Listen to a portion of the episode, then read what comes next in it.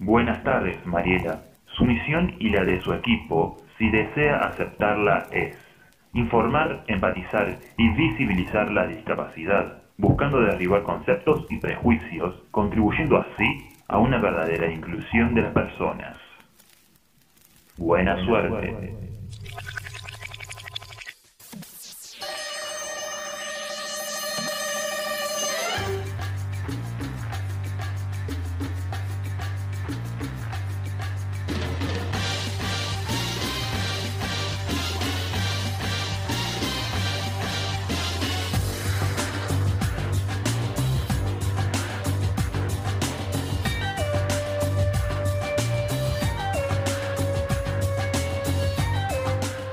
Protagonistas. Mariela Sosa, Noelia Pajón Belén, Rocío Pelliza, Milena Garay y Pablo Ticera en Distintos Caminos.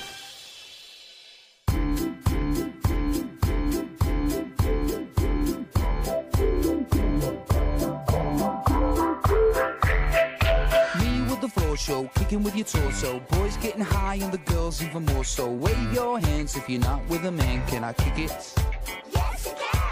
I got, you got, we got everybody. I got the gift, gonna stick it in the goal. It's time to move your body. Hola, hola, hola, muy buenas tardes. Aquí otra vez nos convocamos en esto que es Distintos Caminos. I don't wanna rock,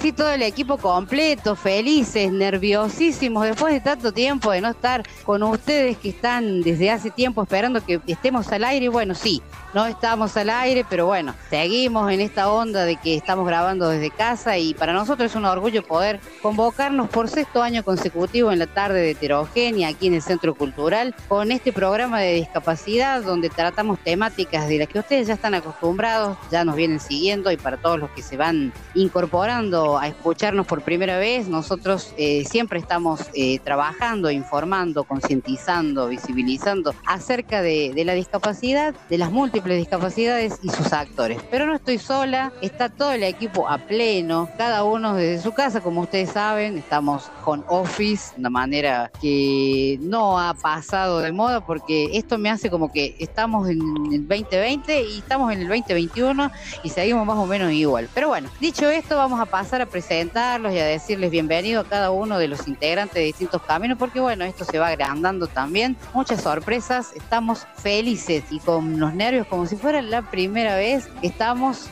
grabando frente a un micrófono en este caso. Pero bueno, comienzo a saludar, le vamos, le vamos a dar la bienvenida a Rocío. Buenas tardes, Rocío, ¿cómo estás? Hola Mari, ota- hola a todo el equipo, hola a toda la audiencia, muy muy contenta de estar otro año más aquí en distintos caminos, de comenzar de nuevo y bueno, de ser parte de esto. También la saludamos a ella, ya tiene una trayectoria en distintos caminos, a la señorita Noelia Pajón Belén. Bienvenida, Belén. Hola Mari, hola a toda la audiencia, a todo el equipo, ¿cómo están? Felices de volver, felices de comenzar a esta sexta temporada que vamos transitando, empecemos a transitar y espero que nos acompañen como siempre.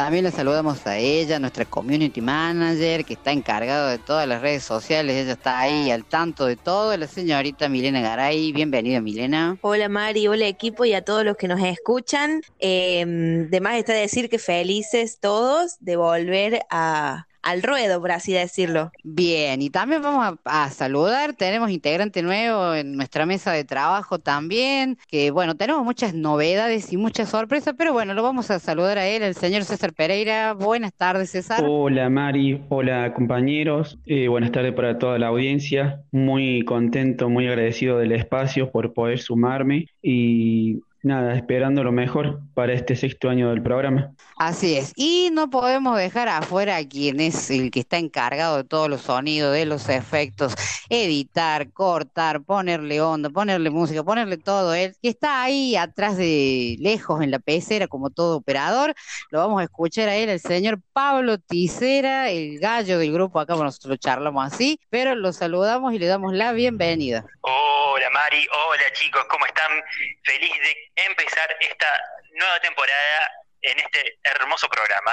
Y así es, el equipo completo y quien les habla, Mariela Fabiana Sosa, vamos a hacer su compañía durante dos horas de programa. La verdad, estoy súper, súper nerviosa, no puedo creer que estemos otra vez al aire. Feliz. Eh, lo- Este va a ser una palabra que va a sonar mucho en todo el programa porque la verdad que nos emociona mucho poder estar de vuelta y bueno, aportar nuestro granito de arena para lograr una sociedad inclusiva. Eh, tenemos muchas novedades, una de las que le vamos a contar, primero que todo agradecer al Centro Cultural España Córdoba, Radio Heterogénea, por el espacio nuevamente de poder vincularnos con ellos. Y bueno, a pesar de que no podemos estar en nuestro estudio en, en Heterogénea, eh, lo hacemos con mucho amor y poder trabajar cada uno de su casa, porque bueno, esto de la pandemia que todavía sigue, que nunca se fue, que siempre estuvo, nos dio un respiro, pero bueno, volvemos de nuevo a todo esto y me siento como en aquellos tiempos, como que si no hubiera pasado el tiempo. Pero bueno, es un poquito de, ponerle actitud a todo esto que está pasando en la sociedad mundialmente, con esto que nos azota a todos por igual, y poner un poquito de bueno para que podamos seguir adelante. Y es esto lo que nos trae a que tenemos que grabar así de vía remoto, como expliqué al principio, para que la gente sepa que por ahí vamos a salir en diferido y que muchas veces nos dicen, bueno, pero te queremos contactar, te queremos llamar, te queremos escribir y no, no nos pasan el saludo. Y los vamos a pasar, pero el próximo martes, los saludos que vayan llegando en,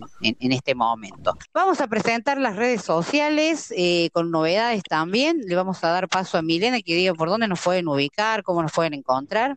Así es, Mari. Bueno, como todos sabemos, y los que se integran este año, tenemos bastante am- de redes sociales. Para los que nos escuchan por primera vez y para los que ya nos siguen, saben que nos pueden encontrar en nuestra fanpage de Facebook. Nos buscan como distintos caminos. Si no, nos pueden encontrar en Twitter o en Instagram como arroba distintos C. Y eh, nos pueden encontrar en YouTube, pueden encontrar nuestro material. eh, subimos no tan seguido, pero seguido eh, algún, algunos materiales, ya sea videos o, nuestros programas. Nos buscan como programa de radio Distintos Caminos y nos pueden encontrar en TikTok como arroba distintos caminos. Así es, Milena. La verdad que nuestro canal de YouTube, estamos medio vagos con YouTube, pero bueno, hemos estado de vacaciones, hemos recargado pilas como hemos podido, obviamente, porque no hemos tenido la libertad que quisiéramos, pero bueno, hemos estado ahí medio vagos, con fiaca, pero bueno, ya nos vamos a poder poner a tiro con todo lo que es el canal de YouTube nuestro, pero bueno, está bueno, hay algunas cositas ahí subidas que los pueden visitar, nos pueden eh, seguir, suscribirse, así les suena la campanita, como dicen por ahí, y les llegan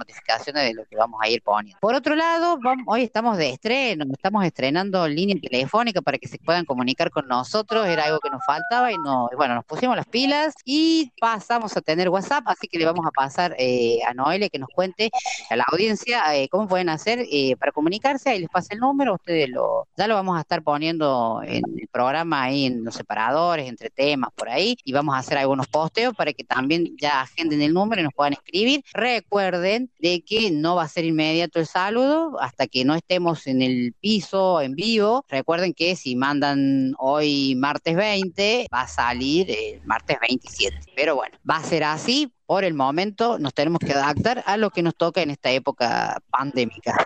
Así es, Mari, se pueden comunicar telefónicamente con nosotros al 351-343-29. Lo repito. Muy bien, ¿los repetimos? 351-343-29. Ahí nos pueden escribir y nosotros pasamos el saludo el próximo martes. Sí, aparte de que eh, va a ser una línea eh, para que puedan mandar saluditos, nos puedan pedir alguna música, algún tema ahí para que Pablo lo vaya programando, también va a ser una línea donde nos pueden eh, hacer llegar sus inquietudes, pedirnos algunas informaciones, lo que necesite. Lo que necesiten, nosotros vamos a estar con, con- contestando a la brevedad y bueno, iremos eh, ahí evacuando las necesidades de, de nuestros oyentes a través de, de nuestra línea de WhatsApp. Bueno, seguimos ahí pasando algunas novedades también para distintos caminos en este sexto año, este 2021 que se viene con todo, como dije en, en alguna intro por ahí, recargado de distintos caminos. Vamos a estar estrenando el segmento de deporte adaptado a cargo de la mano del señor César Pereira, que recién se presentó. Eh, vamos a estar teniendo ahí un poquito de información, entrevistados, todo lo que concierne al deporte adaptado para que ustedes del otro lado sepan también de qué se trata, porque bueno, lamentablemente, como decimos por ahí, no, no es el deporte que todo el mundo tiene en cuenta, porque decir, bueno, no es el convencional, pero ya se vienen épocas de, los Paralímpicos, así que por ahí eso también la gente empieza a tener un poco más de conocimiento porque a través de estos grandes eventos deportivos la gente conoce un poquito más de los deportes adaptados y bueno, se incluye un poco en, el ámbito de, este tipo de deportes. Así que eh, vamos a estar estrenando eso. También durante los eh, siguientes programas vamos a tener columna de derecho y discapacidad, vamos a tener también columna de género y discapacidad. Después vamos a ir presentando bien, pero bueno, para que vamos estrenando estos espacios que son sumamente importantes para la sociedad y para, la- para, toda la comunidad, de temas que son de auge del momento, de que todos tenemos que tener en cuenta y saber de qué hablamos. Hablamos de derecho y de género también, de discapacidad, obviamente. Y la última, ya sí, ya vamos cerrando este espacio de, de apertura del programa para ir a la música. Le vamos a contar que Distintos Caminos no solamente va a estar saliendo por Radio Heterogénea, sino que también este año nos sumamos a poder salir replicado por otras radios también para que más gente tenga Si bien es cierto que trascendemos las fronteras de Córdoba, salimos hacia otras provincias y también salimos a países limítrofes de Latinoamérica. Esto es la ventaja que nos da esto del streaming. Entonces, eh, nos es importante también poder replicarnos en otros lados. Y vamos a estar replicándonos en una radio que es la radio mm, 103.7 Horizonte eh, FM de Tosno. Es para la zona del noroeste de la ciudad de Córdoba, o sea, de la provincia de Córdoba, perdón, corrijo. Y a su vez, esto va a abarcar los distintos departamentos de Minas, eh, Pocho, San Javier, San Alberto y parte de La Rioja y también Punilla, que vamos a abarcar un poco de- del interior de Córdoba, que por ahí mucha información acerca de todo lo que es la discapacidad eh, eh, está un poco ahí alejado. Y bueno, vamos a empezar a, trascender un poco más de lo que es acá, lo que estamos en Córdoba capital.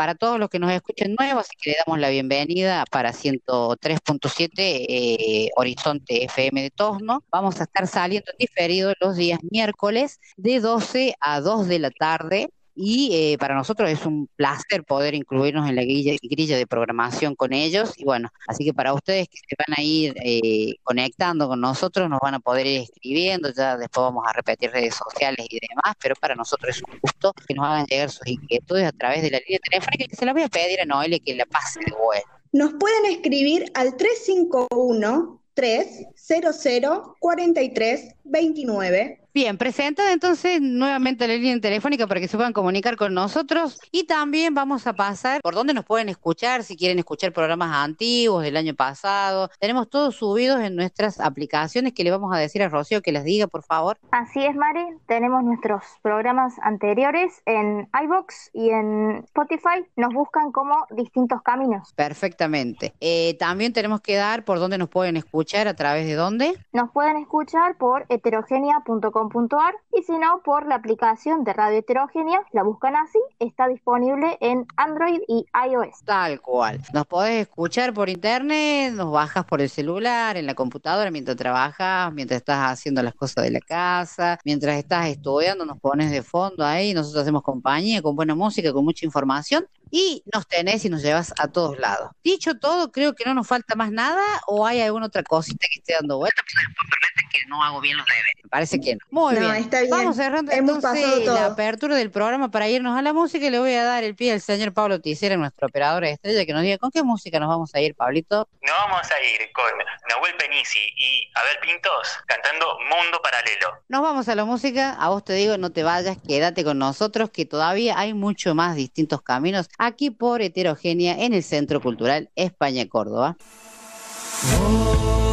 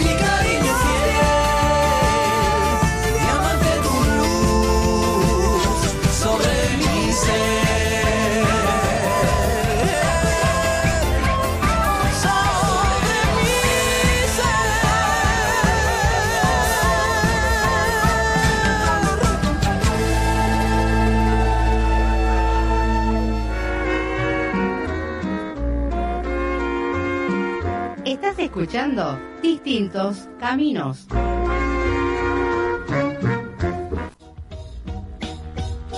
Danos un like y pertenece a nuestra comunidad en Facebook. Búscanos como Distintos Caminos. Te odio y te quiero. Porque hiciste el milagro, la espina que duele y el beso de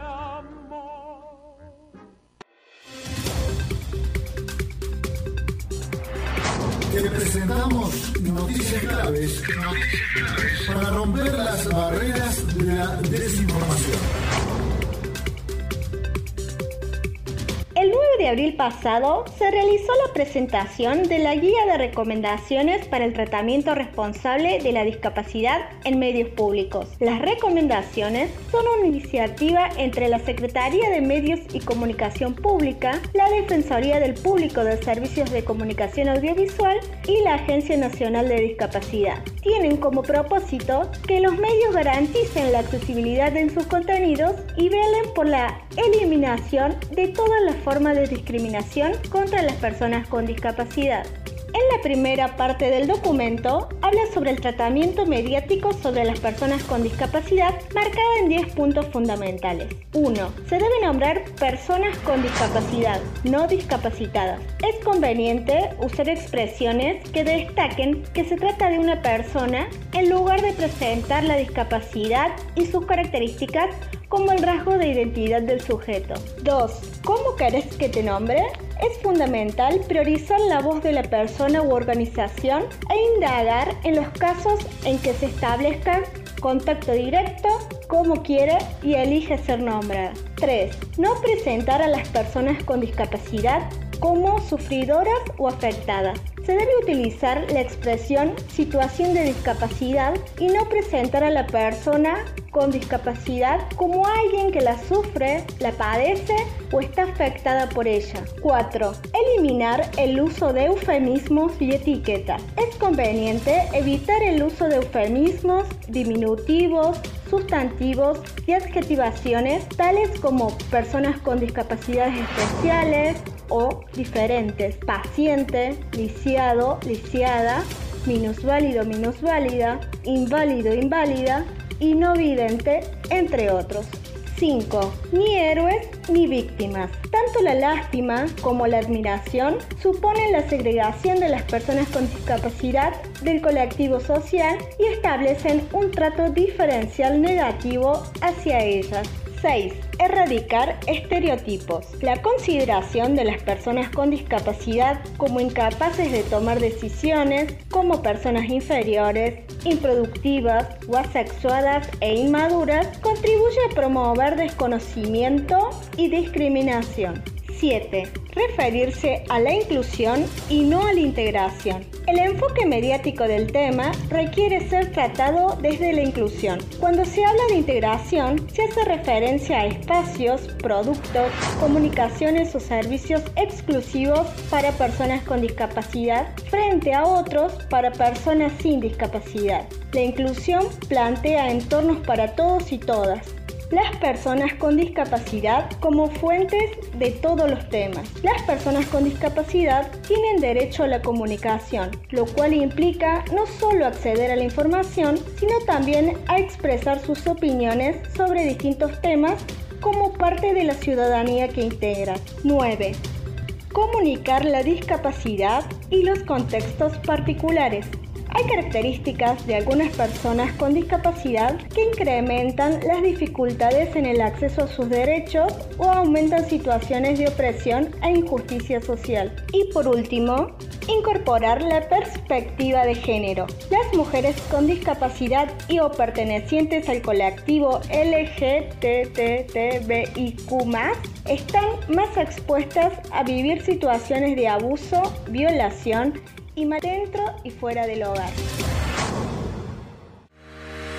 Queremos contarte que Distintos Caminos está buscando sponsors para garantizar la sustentabilidad y continuidad del programa. Hace cinco años estamos consolidados en la sociedad cordobesa como un programa de radio con impacto social. Seguimos superando nuestros límites, trabajando día a día para llegar a todos los países hispanohablantes y conocer sus realidades. Buscamos que nuestros oyentes conozcan sobre la temática de discapacidad desde las diferentes perspectivas, como la educación, la salud, derechos, entre otras cosas. Convertite en un agente de cambio. Comuníquete con nosotros a distintoscaminos.gmail.com y sé parte de este cambio continuo que tiene como meta una sociedad inclusiva. Estamos en Twitter. Búscanos como arroba distintos C. Hay distintos caminos que nos llevan a poder disfrutar del deporte. Las prácticas deportivas son herramientas que les permite a las personas con discapacidad derribar barreras, logrando estar todos en igualdad de condiciones, generando así más espacios inclusivos.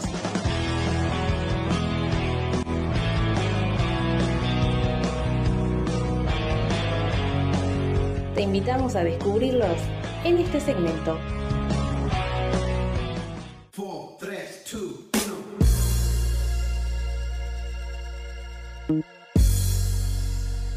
Hola Mariela, buenas tardes, ¿cómo estás?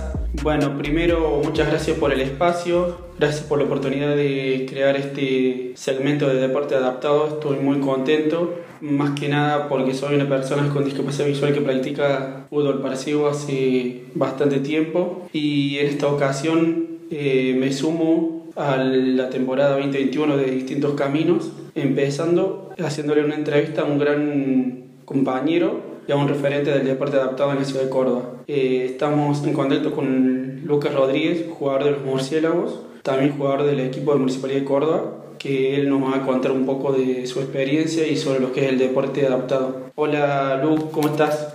Hola César, bueno, una alegría de formar parte de este programa, de este segmento, difundiendo la actividad deportiva que practicamos las personas con discapacidad. Sí, la verdad es que, que es muy gratificante poder tenerte acá con nosotros en el aire. Bueno, Lu, eh, la idea sería que nos cuentes cómo son los inicios del deporte, qué conoces, cómo te sumaste al deporte, al fútbol para ciegos.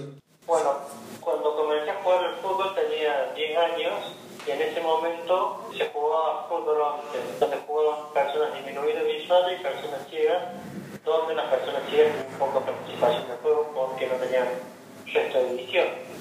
Y la pelota tenía cosido del lado exterior un manojo de chapita de gaseosa. Entonces era también peligroso para la salud de los deportistas.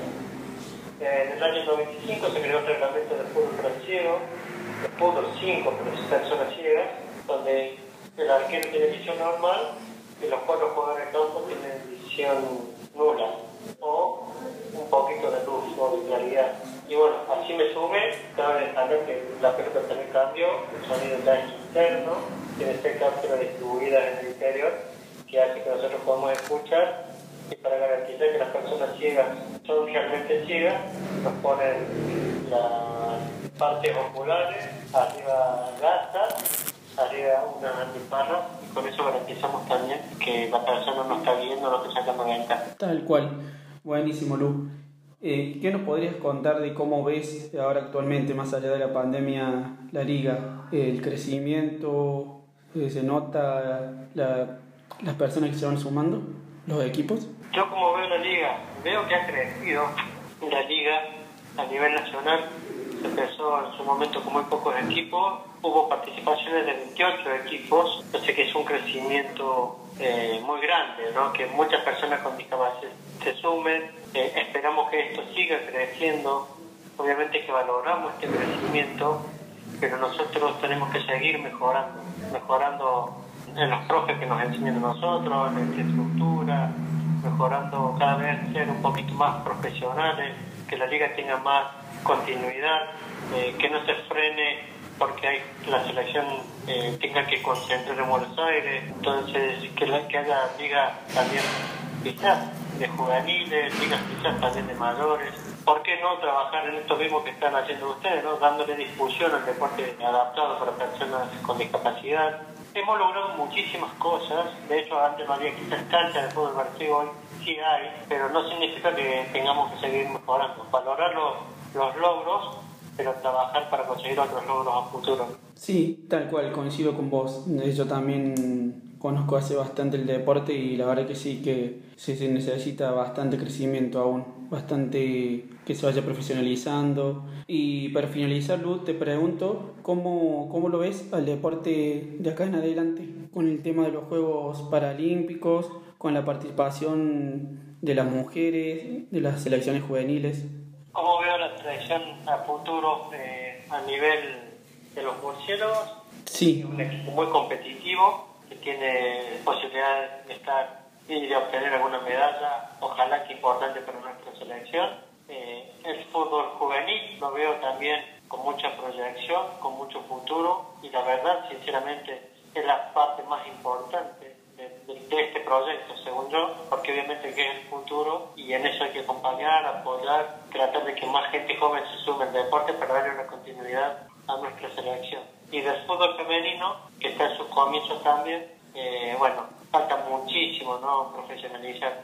Hay tres equipos en el país, obviamente que tendría que haber muchos más, necesitan mucho más apoyo, mucha más estructura, más en este momento, ¿no? Que es el momento también de la mujer, que creo que, que necesitaría más apoyo, una actividad eh, deportiva femenina, también teniendo en cuenta que este es el año donde se va a jugar el primer mundial de la especialidad, entonces muchas veces en lo discursivo se habla mucho, pero después en el apoyo se encuentra poco. Entonces, obviamente, siempre voy a querer que más chicas se sumen al deporte, que más profes, que más dirigentes y principalmente que más apoyo para que esto se pueda desarrollar y tengan las mismas posibilidades que nosotros. Sí, volvemos a, a coincidir, Lucas. La verdad que sí, que el deporte adaptado necesita mucho apoyo. Lamentablemente no, no salen los medios hegemónicos, no es tan comercial como el fútbol convencional, no, no se ve en todos lados, no, no se difunde tanto y bueno, creo que este es un lindo espacio, el- este pequeño bloque, el programa Distintos Caminos para poderlo difundir. Te agradecemos estos minutos con, conmigo, para con el programa y nada, seguir para adelante con el, con el deporte, con el crecimiento, alentando a los compañeros y a las chicas. No sé si te gustaría dejar algún mensaje para la gente que, que no los conoce, que se quiera sumar al equipo, el deporte. No, nada, primero agradecerte a vos, César, como la entrevista, como compañero, como persona, ¿no? La- esta posibilidad de estar en este espacio y difundir el deporte, tratando también de que la gente pueda conocer, porque muchas personas de ellos, compañeros nuestros, han llegado al deporte escuchando una entrevista de, de radio.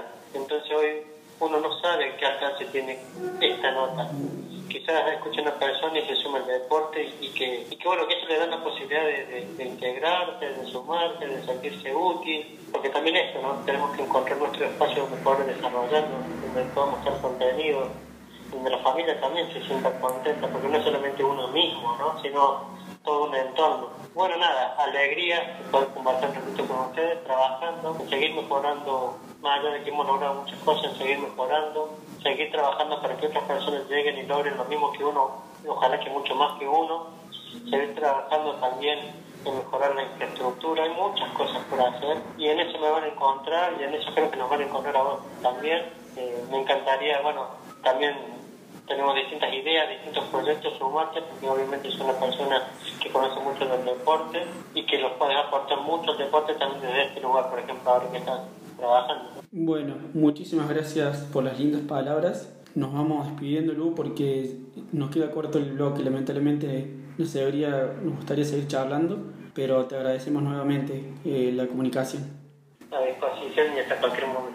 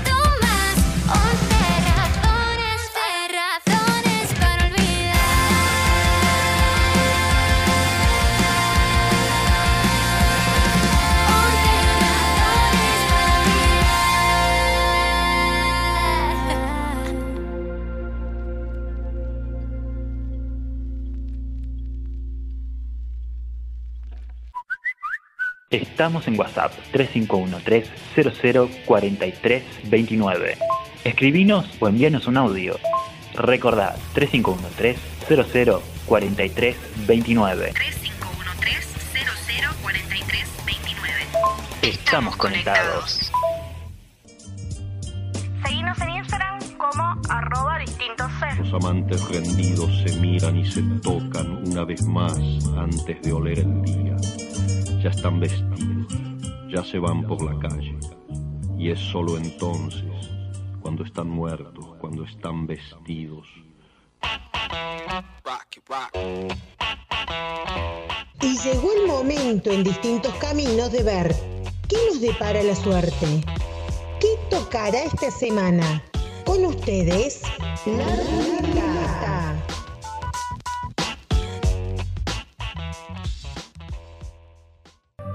Siempre que ella baila así, a mí me daña la cabeza. El día que la conocí, tomaba tequila y cerveza. Y ahora yo me la paso buscando una razón para verte bailando. Me roba el corazón sin permiso, su movimiento me tiene indeciso. Y bien, aquí estamos de vuelta, abriendo ya este cuarto bloque de distintos caminos. Felices de estar nuevamente aquí acompañándolos a ustedes que están del otro lado. Y bien, no podía faltar ella. ¿Cómo estás, Rocío? Hola Mari, estoy súper contenta de poder estar de nuevo junto a nuestro equipo y nuestros oyentes para, bueno, seguir disfrutando las tardes de los martes, que es nuestro día. Ah, Así es, los martes, un clásico. El clásico de los martes no puede ser de otra forma que para distintos caminos. Y hoy, bueno, agradecemos la presentación que tuviste hoy, Rosy, de este espacio de la ruleta, ¿no? Así es, muy contenta. eh, agradezco a Vanessa Godoy que prestó su voz para hacer la intro de, de este segmento. Así es, agradecidísimo, porque bueno, esto también es una manera de incluir a quienes nos conocen, a quienes tienen ganas de aportar un poquito y acompañarnos en este trabajo que venimos ya haciendo por esta temporada consecutiva, que sé que lo voy a repetir varias veces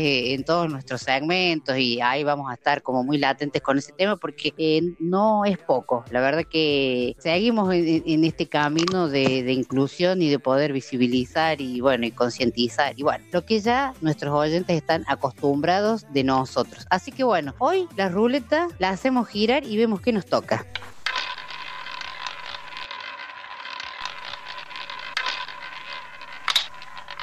Ya así cayó la pelotita y hoy Rocío nos cuenta. Hoy, Mari, en la ruleta tenemos el recomendado. Voy a recomendar un podcast a nuestros oyentes que se llama Entiende tu mente. Es un podcast producido por Podcast y Mente Studio y por Spotify. Son personas de España que hacen este podcast y que tienen sus episodios una emisión semanal. Este podcast trata sobre psicología y crecimiento personal. Cuenta con una duración de 20 minutos y se abordan temáticas varias, siempre partiendo de la consulta de algún oyente. Muy lindo, qué interesante, algo totalmente nuevo para nosotros también. O sea, veamos, hoy está muy de moda el tema de lo que son los podcasts, es una manera muy interesante de escuchar otra manera de, de- de- de hacer. Yo siento que es como hacer radio, pero como más chiquito y más limitado. el- el- y vos subís eso a las plataformas y la gente lo puede escuchar en cualquier momento del día. Está como muy de moda esto de los podcasts. Así es, Mari. Eh, lo que tiene el podcast es la posibilidad del streaming, que está muy de moda también, que es, bueno, el consumir alguna, por ejemplo, ponemos de ejemplo una serie, alguna película, por ejemplo, en distintas plataformas. Y esto es otra forma, pero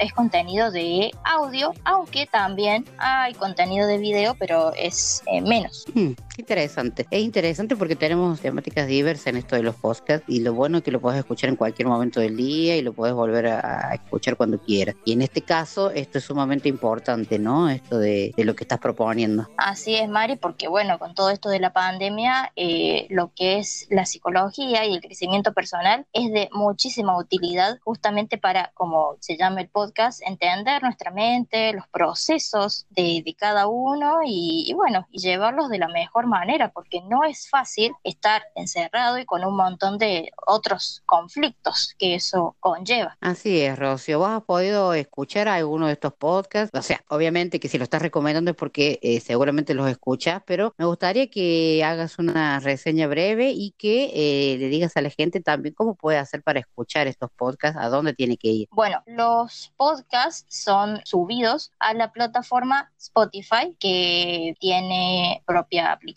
y también puedes acceder desde la web. Está disponible para App Store y Play Store. Y bueno, también si uno hace una búsqueda de Google, escribe Spotify, le va a salir la, la página. Ahí podemos eh, crear una cuenta o asociarla a nuestra cuenta de Facebook. Tengo entendido también una la cuenta de Google, vincularlas y acceder fácil a la plataforma. Y en la sección de búsqueda de esta plataforma, en la pestañita de búsqueda que se encuentra en la parte de abajo, en los dispositivos móviles, ponemos Entiende tu mente y ahí va a salir este podcast. Y bueno, ahí ponemos en el botón eh, reproducir, en esa, en esa búsqueda va a salir este podcast y al cual elegimos uno de los episodios, están ordenados por, por fecha y ponemos reproducir. Así que podemos ir, incluso podemos elegir la temática de lo que querramos escuchar. Bien, Rocío. Una consulta que creo que todos nos los estamos preguntando es si esta eh, aplicación y estos podcasts son accesibles para los lectores, lectores de pantalla, perdón, para que la gente tenga fácil acceso también. Así es, Mari, es totalmente accesible, así que no, no, no hay problema por eso. Bueno, entonces recomendamos entonces que puedan buscar estos podcasts y puedan escuchar en cualquier momento del día en su casa, en el trabajo, por ahí viene bien, porque por ahí uno tiene algunos, pasa por algunos momentos y necesita un poco de contención y esto también ayuda. Es como para reflexionar un poco también y eh, sentirse un poco también acompañado y bueno, nada mejor que poder tener esta opción también. Así que bueno, Rocío, ¿alguna cosa más como para agregar? Sí, este podcast tiene su propia página web donde los oyentes pueden encontrar más información. Es entiendetumente.info y ahí pueden entrar, pueden encontrar información de quienes hacen este podcast y sobre también club que tienen, de que por un, bajo costo uno puede acceder a contenido extra y también sobre un libro sobre psicología y crecimiento personal para que también lo puedan encontrar. Perfecto, Rosy. Entonces, ahí dado estos datos que después seguramente usted va a estar posteando en las redes sociales para que la gente, si lo escuchó y le quedó alguna duda, tenga acceso también a los links y cómo puede eh, acceder a, a estos podcasts. Así que bueno, sin más que decir, esperando el próximo encuentro con usted y la ruleta, ¿qué le parece si le invito a ir a la música? Me parece perfecto, Mari. Vamos a la música nomás. Baby, no sé si podré aplacar tu corazón. Late fuerte, late bien. Baby, no te da perdón. Yo no sé si curaré tu penuria y tu dolor, pero sé que sienta bien esta noche de calor. Baby, baby, vamos a macarnos, baby, bajo las estrellas que la vida es bella para ti y para mí, baby. Vamos a macarnos, baby, bajo las estrellas. Que la vida es bella para ti y para mí.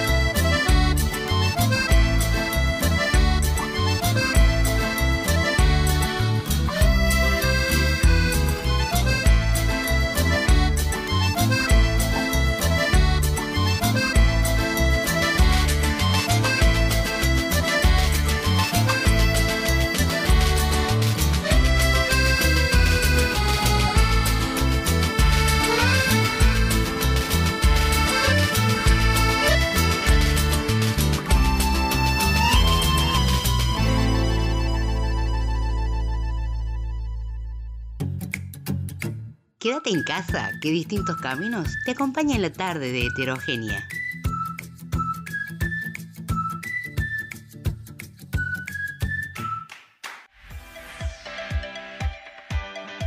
Búscanos en TikTok como arroba distintos caminos. Seguinos y sé parte de nuestra comunidad.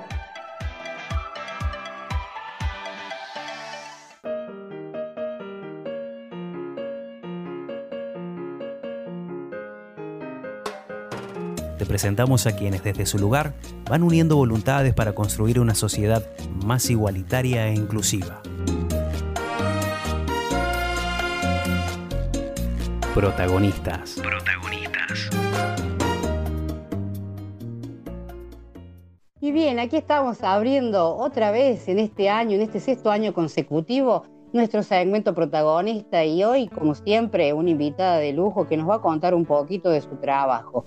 Pero para nosotros es un placer que hoy puedas estar inaugurando este año de, de trabajo para distintos caminos en este segmento. Y la vamos a presentar, ella es Miriam Flaman, es promotora de los derechos de las personas con discapacidad. Bienvenida Miriam, ¿cómo estás? Hola, ¿qué tal? Buenas tardes, muy bien, muy bien.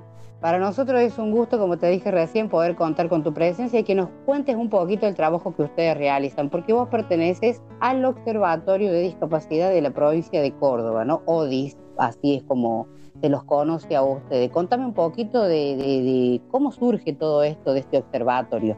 Sí, así es. Nosotros, eh, quienes venimos ya hace mucho tiempo eh, trabajando y tratando de impulsar, de difundir y que se conozcan los derechos de las personas con discapacidad, tratando de sacarlas de ese modelo médico donde están siempre puestas y ver a la persona con discapacidad como el enfermo, como la persona, como el pobrecito, como, bueno, esas cuestiones que se ponen para ponerlo en un lugar de sujeto de derecho. Este, bueno, muchos años de trabajo. Y bueno, ahí nos hemos juntado unos cuantos, eh, en su mayoría personas con discapacidad, familiares directos, algunos profesionales, eh, abogados y demás, que bueno, que decidimos armar algo para poder hacer algo, ¿no? Y bueno, lo que nos propone la, la convención es poder hacer esto, de observar, de observar, de poder hacer una, un, un escrito y poder presentarlo y difundirlo para que se conozca qué está pasando con las personas con discapacidad. Nuestro observatorio se llama OT, pero es el observatorio para la dignidad de las personas con discapacidad en la comunidad. Y así lo definimos, ¿no? Creemos que, que falta, que se ha hecho mucho, pero sabe- sabemos que falta mucho más. Y lo que hacemos es poder trabajar para que, bueno, eh, cada día podamos tener un, un- logro, ¿no? Así que bueno, ese es básicamente es nuestro trabajo. Mira, yo pensaba que ODI significaba Observatorio de Discapacidad. Mira, está bueno que lo puedas eh, decir para que la gente conozca bien el nombre correcto de, bueno, de este grupo de personas que se han convocado para trabajar para el observatorio de, de- de poder ver cómo funciona la accesibilidad y entre otras tantas cosas que ustedes hacen también desde este lugar. Eh, contame un poquito, todas estas personas, ya dijiste que la mayoría con alguna discapacidad, parientes, eh, ¿cómo es eh, la manera en que trabaja el observatorio? Más Bueno. allá de que la palabra lo dice, pero acá eh, vamos a remarcar que quienes participan son personas de distintos lugares de la provincia y de otros lados también, ¿no? Corregime. Sí, en realidad es todas, eh, son, somos todas personas que estamos dentro de la provincia de Córdoba. Este observatorio se armó el año pasado en plena pandemia y creo que también fue uno de los detonantes que hizo la, la- la situación de las personas con discapacidad en pandemia que fue que, que decidimos eh, armarlo. Así que bueno, lo hemos hecho prácticamente en nuestro espacio es virtual a través de reuniones de Zoom o del grupo de WhatsApp. Pero bueno, trabajamos, eh, somos 33, creo que somos ahora 32, 33 miembros, siempre se están sumando personas y siempre todas aquellas personas que se quieran sumar son totalmente bienvenidas porque todos tenemos algo para aportar y eso es lo bueno y la diversidad dentro del grupo también es buena y yo soy una de las máximas defensoras de eso. Este, no es que no todos pensamos igual, todos tenemos distintas miradas, pero tenemos un solo objetivo que es la dignidad de las personas con discapacidad.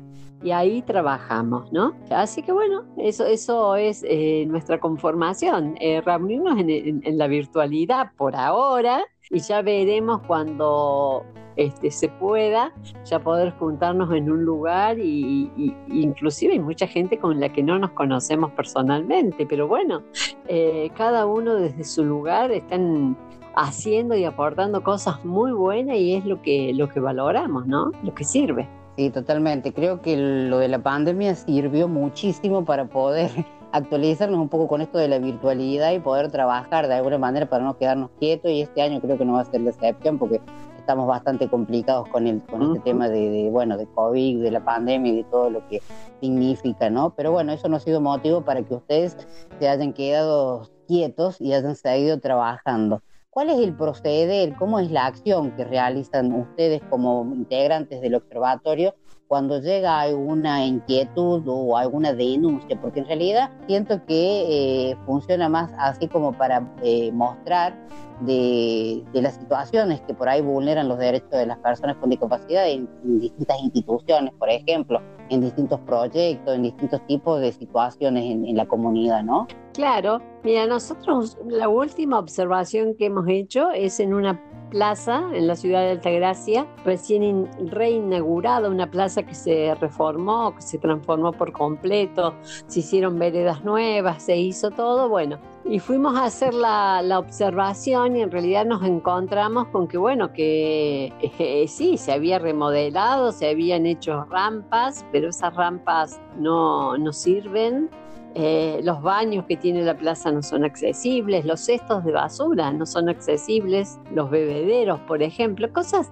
eh, a ver, eh, cosas que se pueden solucionar totalmente, ¿no? Porque se reformó una plaza que quedó hermosa, pero bueno, faltó toda la accesibilidad, faltaron las, la, la, las sendas táctiles para las personas ciegas.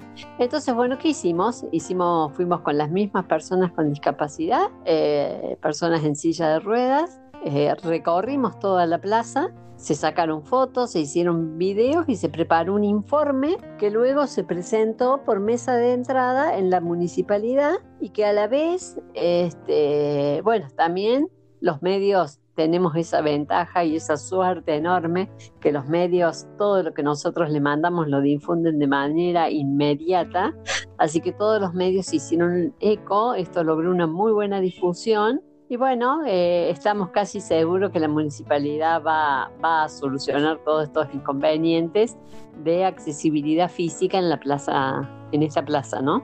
Claro, sí. La verdad que miren, eh, me trae a, pensar mucho en las situaciones que vivimos a diario, en los cuales los derechos de las personas con discapacidad por ahí son violentados, si la palabra lo vale, pero bueno, ¿Sí? está bueno esto de tener estos espacios que lamentablemente surgen por la falta o carencia de los de, el tema de las políticas públicas, que por ahí tantas veces escuchamos esta palabra, uh -huh. estas dos palabritas, hablamos de, de, estas políticas públicas que no están eh, usadas correctamente para la sociedad y entonces nos encontramos con esto. Por eso es que surgen estos espacios y es así como creo que este observatorio, juntarse todas las personas y poder trabajar para esto, ¿no? Porque lamentablemente cuando hablamos de accesibilidad y es poca y es escasa. Y muchas veces en el interior de la provincia de Córdoba, porque hoy nos toca más cercano, encontramos que la falta es mucho más que quizás en la ciudad, donde también nos encontramos con distintas barreras, en este caso arquitectónicas, como el de la plaza, por ejemplo. Claro, están la, la, las barreras arquitectónicas, pero también están las barreras sociales, ¿no? Que cuán importantes somos. Nosotros, yo siempre digo, eh, nos encontramos hasta el día de hoy con una persona con discapacidad intelectual y le hablamos al que tiene al lado no le hablamos a la persona, ¿no? ¿Cuánto nos falta a nosotros reconocer a esa persona? Entonces hay, hay, hay, un camino tan importante para hacer, para hacer, para transitar, hay tanto que difundir, hay tanto para concientizar.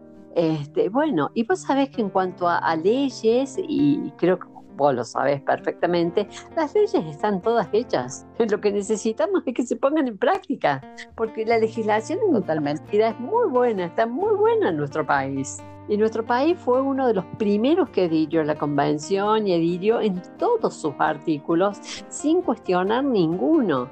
Entonces, este, ¿qué pasa? A ver, falta la decisión política de querer hacer lo que hay que hacer. Y bueno, algún día llegará por eso creo que es importante que estos espacios como ODIS y todos los colectivos y todos los movimientos que tienen que ver con personas con discapacidad eh, nos hagamos escuchar para que las cosas se hagan y se hagan bien. Es una realidad que por ahí no sería necesaria esto de tener que hacer ruido para que se escuche a la persona con discapacidad y de todas las problemáticas que hay en, estos momentos, ¿no?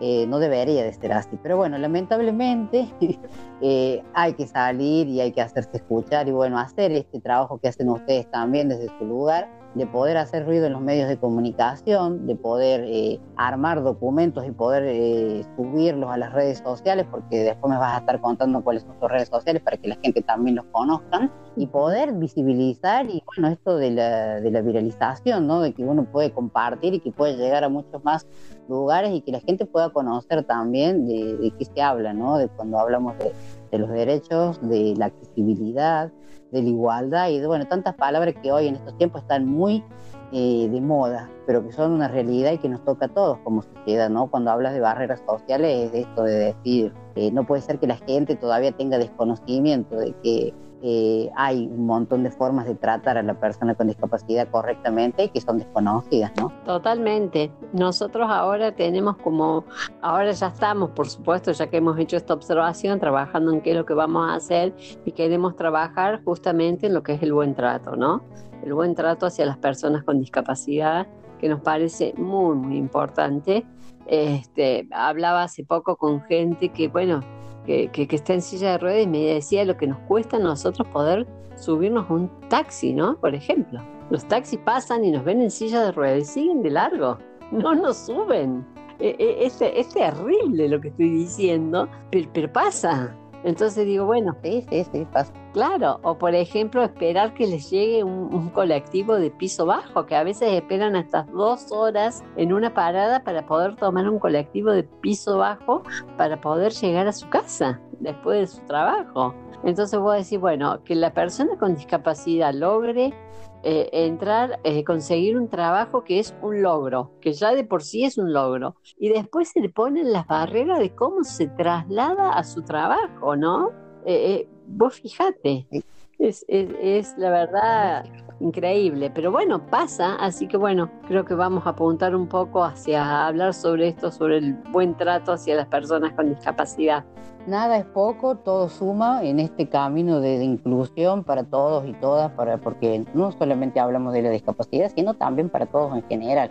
Una rampa, que es algo de accesibilidad, le sirve a las personas con discapacidad y a la que no tiene también porque una, un adulto mayor por ahí no puede subir un, un, escalón, el borde de la calle, la acera, y necesita de la rampa. Entonces eso es utilidad para todos, o sea, no, no es, es, es accesibilidad, es usable, o sea que la verdad que por ahí uno piensa, bueno, una rampa, y ya hablamos de accesibilidad porque pusiste una rampa, pero no es solamente la rampa, hablaste de todos los ejemplos y damos esto de, de esta barrera arquitectónica de la Plaza Mitre ahí en la ciudad de Altagracia. Pero así como eso nos encontramos en todos en todas las localidades y en la ciudad capital, incluso mucho más también.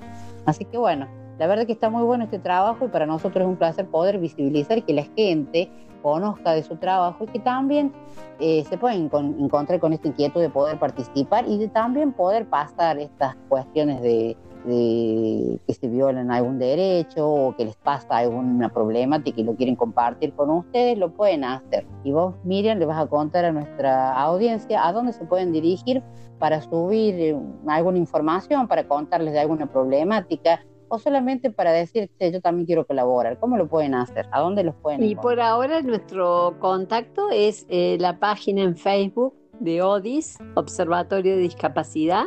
Este es el Observatorio para la Dignidad de las Personas con Discapacidad, ODIS. Así que bueno, que nos puedan ubicar por ahí. Si no, por supuesto, podés dar mi número de teléfono. Eh, que, que, que bueno, todas las personas que se quieran sumar son bienvenidas porque todas tienen algo para aportar y eso está bueno. Sobre todo le damos mucha prioridad a quienes son personas con discapacidad que quieren eh, trabajar, porque de verdad son los verdaderos representantes y son quienes tienen que tener la palabra en esto, ¿no? Eh, así que bueno, se pueden sumar y también para quienes quieran decirnos algo, comentarnos algo, hay gente que no le gusta participar, pero sí puede eh, aportar o quieren que visibilicemos o observemos algo, bueno, ahí estamos a disposición, así que bueno, lo pueden hacer a través de la página de Facebook. Miren, para nosotros es un gusto que hayas podido estar con nosotros eh, abriendo este ciclo de 2021 de distintos caminos en este segmento de protagonistas y que puedas contar. Y el trabajo de, de, de, poder visibilizar este trabajo que ustedes realizan diariamente a través de la virtualidad, como lo dijiste, porque todavía eh, no se ha dado la posibilidad de poder juntarse, pero bueno, eh, es mucho el trabajo de poder eh, llegar a todos lados y para nosotros esto es lo que queríamos mostrar.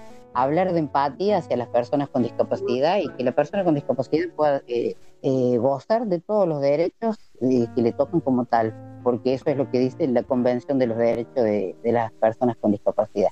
Así que Miriam, muchísimas gracias por la entrevista. No, muchísimas gracias a vos, Fabi. Y bueno, éxitos en, este nuevo ciclo. Y bueno, acá a disposición para cuando nos necesiten. Así es, quedamos conectados entonces y bueno, invitamos a vos que no te vayas de la tarde de distintos caminos, nos vamos a ir a la música, cerramos este espacio y ya volvemos, no te vayas, quédate con nosotros. No te vayas, quédate, que ya volvemos con más distintos caminos.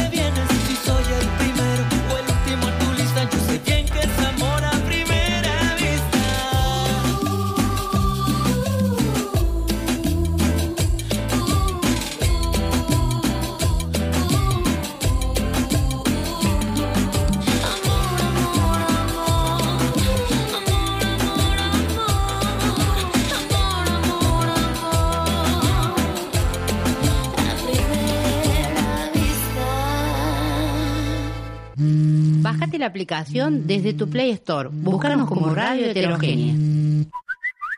Estamos en WhatsApp 3513-004329. Escribinos o envíanos un audio. Recordad 3513-004329. Estamos conectados.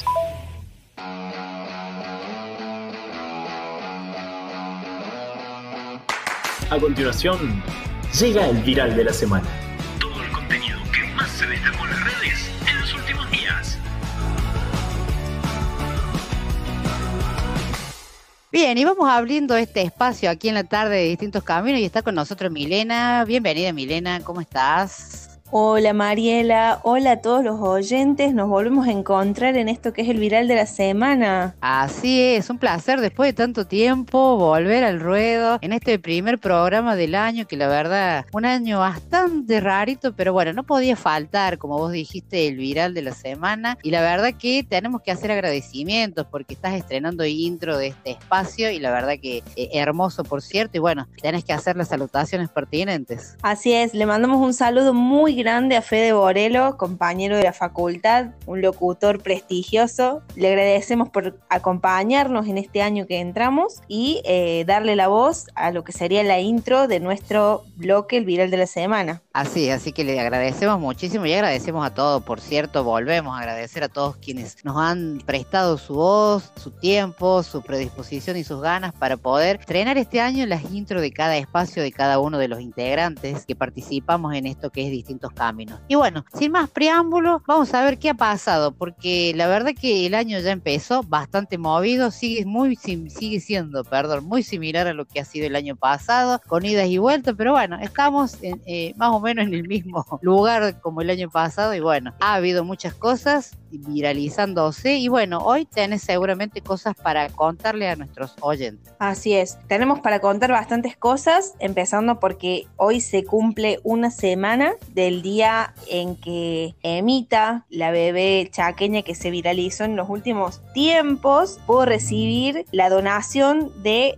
2 millones de dólares para poder comprar un remedio que necesitaba llamado Solgesma. Nosotros hablamos de este caso, fue nuestro último viral del año pasado y eh, durante los meses que estuvimos ausentes en el programa dio mucho que hablar esta nota y eh, bueno, se viralizó, se, todos los famosos argentinos compartieron la historia, compartieron también la información para donar y hacer eh, un aporte para que ella pueda adquirir este remedio tan caro. Vale aclarar también que en este último tiempo los padres de Emma pudieron adquirir el dinero para comprar este medicamento tan caro y se dio la luz un montón de otros casos más que hay acá en el país con la misma enfermedad llamada artrosia muscular espinal. Y bueno, vale aclarar que acá en el país hay muchos casos, muchos casos que lamentablemente ya no, eh, de niños que ya no están más con nosotros, pero bueno, sigue la lucha y sigue eh, las ganas de colaborar de la gente porque la gente es muy solidaria y esto, estos casos hacen que se note también que la sociedad y la humanidad no está perdida del todo, que se puede aportar aunque sea un granito de arena, porque en el caso de Emma, 50 pesos era el aporte que hacía cada persona y se logró recolectar la cantidad de dinero que era necesaria. Así que les quiero contar, Mariela y a todos los que nos escuchan, que esta enfermedad, que se abrevia AME, ataca a cuatro personas cada 100.000. No hace distinción de sexo, por ende le agarra tanto a niñas como a niños y lo que provoca es la disminución de movimientos en los miembros, la carencia de reflejos, de fasciculaciones, provoca temblores, dificulta la alimentación y la respiración. Por eso es que estos niños particularmente se suele ver que usan una sonda que ingresa por la nariz y que es la que facilita la, alimentación, porque también imagínate que mm, al, al afectar a los músculos es difícil deglutir, eh, tragar y esto puede hacer que la comida pase a los pulmones y se provoque una infección grave. Así que los niños usualmente los vemos con sondas, con respiradores. Lo que quería contar es que existe un remedio como toda enfermedad que previene y que ayuda a que el día a día de, de estos niños pueda seguir. Como bien dijimos, el medicamento se llama Spinraza y hace que la enfermedad no se frene, pero sí no avance. O sea, el medicamento que sale, que es el más caro del mundo, como así decimos, se llama Solgesma y ese sí es el que frena la enfermedad y hace que se desaparezca. Pero mientras tanto, los niños usan Spinraza, que también es caro y que ayuda a prevenir que siga avanzando, pero el, el gen está. Es una enfermedad eh, que se muta a través de los progenitores, o sea, no, no es algo que te tocó y ya, sino que viene también eh, de herencia. Y bueno, no sé, Mariela, si tienes alguna duda para que me preguntes, yo te respondo. Y la verdad que eh, estos son el común de los grupos de enfermedades llamadas poco frecuente y entonces como que por eso es que no es tan conocida, pero a través del caso de Emma, como vos recalcaste recién, sale a los medios de comunicación y la gente empieza a entender de qué se trata. Pero está bueno esto de poder viralizar y poder tener acceso a esta información y que la gente también sepa y que también pueda compartir y que pueda ser solidaria. Como vos dijiste, vivimos en un país donde la gente es muy solidaria y por ende siempre que aparecen estos casos la gente tiende a colaborar. Así que seguramente vas a contar de los otros casos que están necesitando ayuda. Así es. Eh, bueno, gracias al, al caso de Emma, conocí la fundación argentina llamada Familias AME Argentina, vuelvo a decir, una asociación sin fines de lucro y se dedica a viralizar los casos de los niños del país. Cuenta con reuniones, colectas y mm,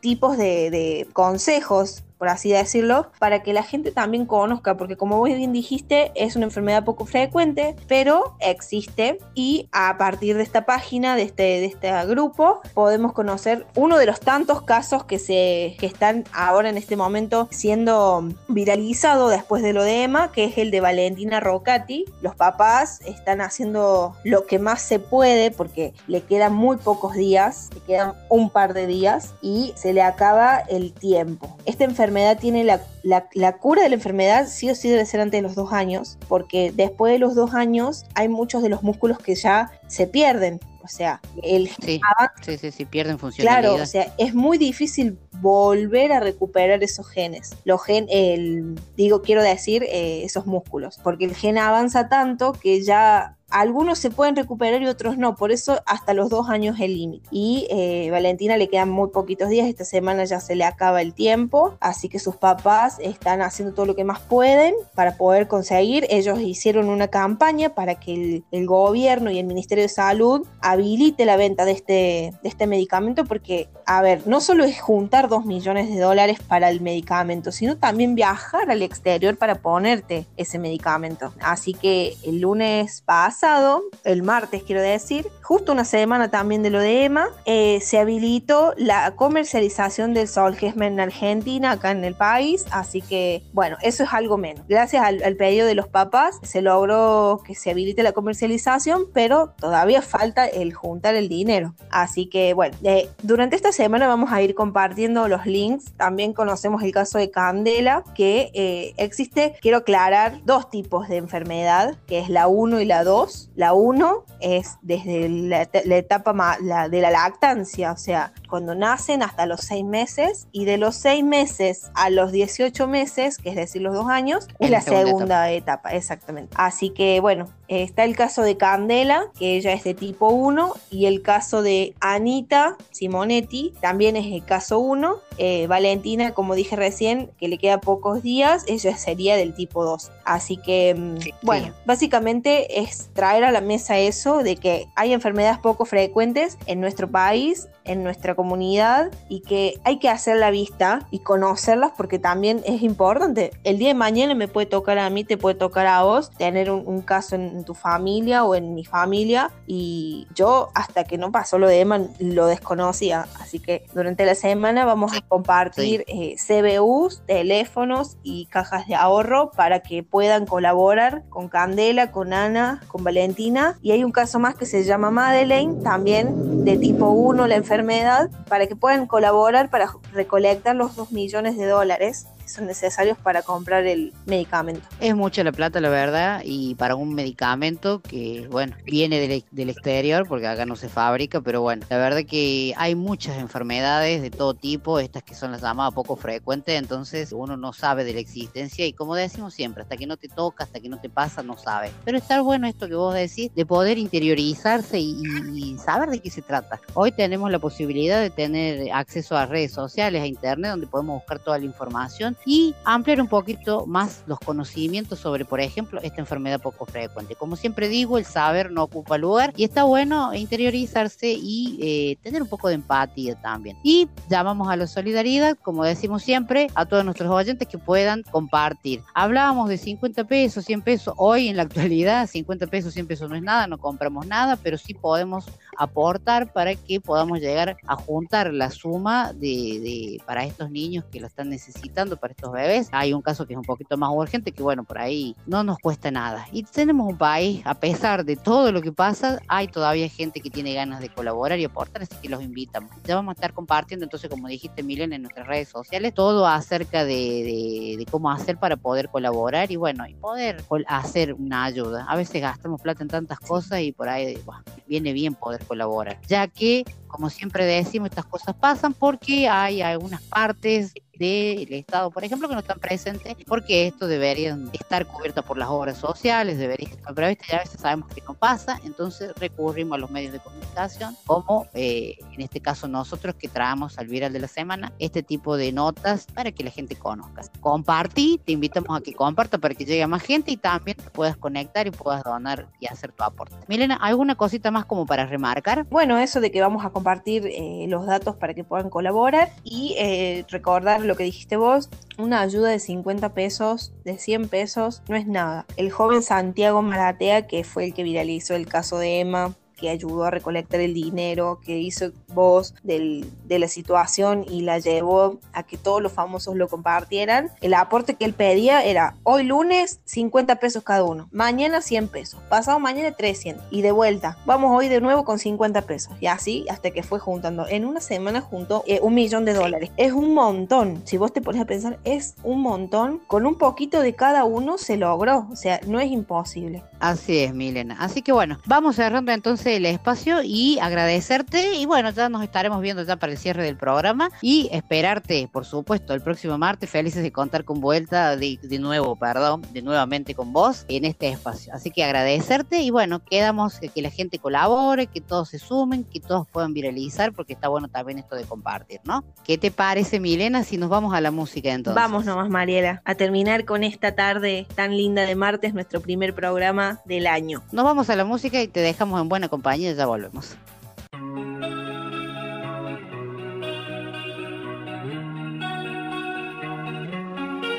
Me quedé, traté, hice casi todo bien. Busqué y encontré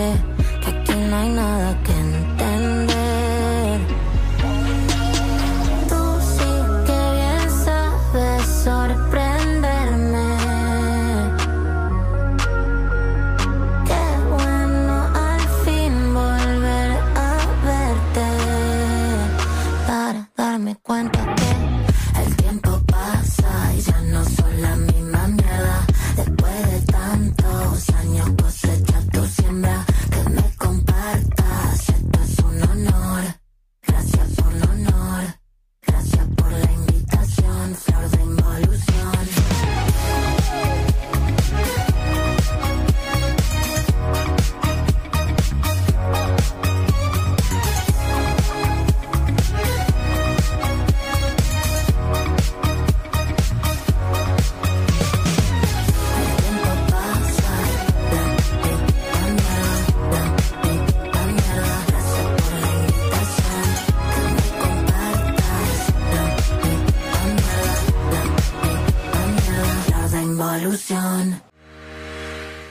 contarte que Distintos Caminos está buscando sponsors para garantizar la sustentabilidad y continuidad del programa. Hace cinco años, estamos consolidados en la sociedad cordobesa como un programa de radio con impacto social. Seguimos superando nuestros límites, trabajando día a día para llegar a todos los países hispanohablantes y conocer sus realidades. Buscamos que nuestros oyentes conozcan sobre la temática de discapacidad desde las diferentes perspectivas, como la educación, la salud, derechos, entre otras cosas. Convertite en un agente de cambio. Comunícate con nosotros a distintoscaminos.gmail.com y sé parte de este cambio continuo que tiene como meta una sociedad inclusiva. Seguinos en Instagram como arroba distintos Los amantes rendidos se miran y se tocan una vez más antes de oler el día. Ya están vestidos, ya se van por la calle. Y es solo entonces, cuando están muertos, cuando están vestidos, La cultura moldea valores. Y los valores determinan el futuro. Comprender que debe llegar a todas las personas representa la inclusión social. Bienvenidos al segmento Cultura Accesible. En la tarde de distintos caminos y hoy, en el primer segmento de Cultura Accesible del año, viajamos a Chile para conocer a Francisca Pérez, quien es técnica de Relaciones Públicas y Comunicación, profesora de Educación Básica y creadora de Monólogas Ciegas. Hola Francisca, ¿cómo estás? Hola, muy bien Noelia, ¿cómo estás tú? Felices de que estés participando, inaugurando este segmento. Qué bueno, a mí también me alegra mucho eh, inaugurar este segmento en distintos caminos. Ya conocías de- de- del programa, entonces ya tenés una idea de- del trabajo que realizamos. Sí, sí, ya lo conocía por Mariela Sosa, así que sé de lo que se trata el programa. Qué bueno. Bueno, hay un monólogo que has creado eh, hace mucho tiempo que se llama Monólogo a Ciegas. Contanos un poco de qué se trata. Bueno, Monólogo a Ciegas es una creación que tengo desde el 2015. Em, es un, bueno, empezó como algo para radio, para una radio online, pero era un proyecto que yo tenía así como pensado, ¿qué hacía? Como algo sobre humor, quería hablar sobre discapacidad visual, que tengo discapacidad visual, y quería hacer, hablar sobre distintas temáticas que nos pasan a las personas con discapacidad visual, pero lo quería hacer de una perspectiva eh, más entretenida, no desde la lástima, ni de la pena, ni del enojo tampoco, sino quería eh, hablarlo de una forma más simpática y ahí surgió Monólogo a Ciegas. En la descripción de tu perfil de Instagram, arroba monóloga ciega, dice una, una descripción, una frase muy significativa que es un monólogo que no se ve, pero se escucha fuerte y te cuenta cómo es la vida sin ver. La verdad que ese pedacito que dice, pero se escucha fuerte, me pareció muy significativa, ya que representa lo que le sucede a las personas con discapacidad, porque si bien está orientado a la discapacidad visual, como vos dijiste en un comienzo, hay muchas cosas que le pasan a cualquier persona con discapacidad. Sí, bueno, esa frase surgió por una sugerencia que tuve por ahí de que le hiciera un eslogan a monólogos ciegas, porque se, era como muy frío solo monólogo a ciegas. Entonces, bueno, eh, pensé como algo que, que, lo describiera, pero en pocas palabras, y ahí surgió eso. Y el tema de la, la, la parte de que se escucha fuerte es porque muchas veces las personas que tenemos alguna discapacidad y no solo la visual, no se escucha, la gente no quiere escuchar lo que nosotros decimos. Entonces por eso esa frase de se escucha fuerte, o sea, que tal vez no, no yo no veo, bueno, igual yo soy baja visión, pero ya en, en el estado en que estoy ya estoy casi quedando sin ver nada. Pero además en un inicio el monólogo no se veía tampoco porque era solo audio. Entonces la idea era como, yo no veo, el monólogo no se ve, pero sí se escucha muy fuerte lo que yo quiero comunicar. De ahí viene esa frase. Sí, he visto este, algunos monólogos que has subido a tu canal de YouTube y la verdad es cierto, todos los primeros monólogos lo has hecho sin, sin video, con el audio. Y cuando te escuchaba me dio la sensación de, de, que estuviera escuchando un radioteatro. No sé por qué. A mí me generó eso. Bueno, no era tan la idea así en, en, digamos, en el inicio, en la creación de cuando pensé hacer monólogo a ciegas que sonara como radioteatro. Pero al hacerlo solo audio, claro, da esa, esa sensación porque la gente tiene que solamente prestar atención a lo que yo estoy diciendo. No, no estoy poniendo, bueno, pongo una imagen, pero que es como una plantilla que para que poderla subir a YouTube cuando ya me decidí a cambiar de plataforma porque estuve probando en varias plataformas en las que me permitía solo subir audio y ahí no había problema, pero cuando decidí cambiarme a YouTube me pedí una imagen, pero claro, es una imagen que no, no grafica lo que es lo que se está hablando, entonces la gente tiene que prestar atención solamente al audio. Tal vez por eso se da esa, eh, ese ambiente de radioteatro. Claro, la verdad es que, bueno, a mí en lo particular me generó eso y digo, bueno, me pareció una linda propuesta. Sí, después empecé a ver que ya era con formato video y bueno, eh, también la gente, bueno, ahí se enteró de, de, de lo que hacía, no solamente por el audio, pero eh, la propuesta me parece muy buena porque como decíamos recién es algo que les pasa a las personas con discapacidad visual está más orientado a eso pero son cosas que, que también le pueden suceder a, a cualquier persona que tenga cualquier tipo de discapacidad Sí, incluso hay gente que, que, lo ha escuchado, lo ha visto, que no tiene ninguna discapacidad y que me ha dicho, uy, a mí también me pasa, me pasan algunas cosas, no sé, que se me olvidan dónde están las cosas, que no me acuerdo o que no, no, no sé quién me habla, no me acuerdo. Entonces, no son cosas exclusivamente de las personas con discapacidad visual. Y esa es la idea, que eh, la gente se pueda identificar con lo que tal vez solo yo en un principio pensaba que a mí me pasaba, pero no, eh, hay más gente que les pasa lo mismo que a mí. Es cierto. Recién hablabas de que en un momento decidiste empezar a hacer este monólogo a ciegas, pero específicamente, ¿en qué momento decidiste pasarlo al humor? Porque la persona con discapacidad visual, en este caso que estamos hablando, generalmente a veces le genera cansancio escuchar, no sé, preguntas como ciega, son cosas que vos has nombrado en tu primer monólogo, que es reacciones eh, de la gente al conocer a una persona con discapacidad visual. Bueno, nombrabas esta pregunta de, de cuando la persona te ve de decir, ¿es ciega? Eh, o te meten los dedos en los ojos para, para que veas mejor. Entonces, ¿en qué momento canalizaste ese por ahí cansancio que te puede generar estar contestándole a la gente por qué y, transformándolo en el humor? Porque más allá de que cuentes la realidad de las personas con discapacidad visual, lo contas con humor.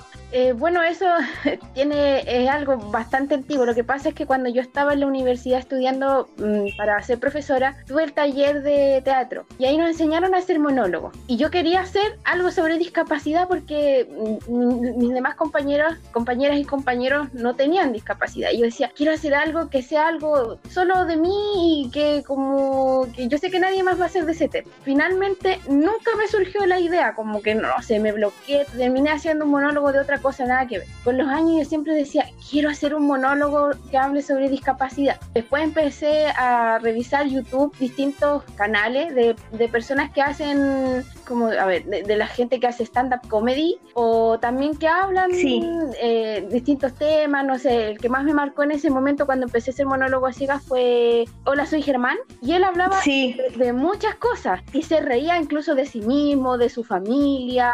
Eh, yo dije, ¿por qué no hago algo así, pero que hable sobre mi realidad, que es la discapacidad visual? Y riéndome, pero no burlándome, haciéndolo algo malo, sino que tomándolo con naturalidad, porque esa es mi vida y es algo que es natural, o sea, no es algo tremendo, no, no estoy llorando todo el día porque tengo discapacidad visual, me río también de las cosas que me pasan y por qué no se lo cuento a la gente para que también a mí y a las otras personas con discapacidad visual nos, nos pueda ver de otra manera, no desde ese lado del sufrimiento, que pobrecito que no ve, y ahí surgió la idea y empecé, dije yo, voy a empezar a escribir. Y ahí empecé a escribir ideas, se la presenté a mi pareja en ese momento y él le encantó, me dijo, oh, está muy chistoso, grábalo. Y ahí yo decía, ¿cómo lo hago? No? Y ahí empecé a grabarlo en una grabadora digital y ahí salió. De a poco he ido como perfeccionándolo hasta que ahora ya está con imagen y así surgió. Y creo que el hecho de que lo hagas con humor,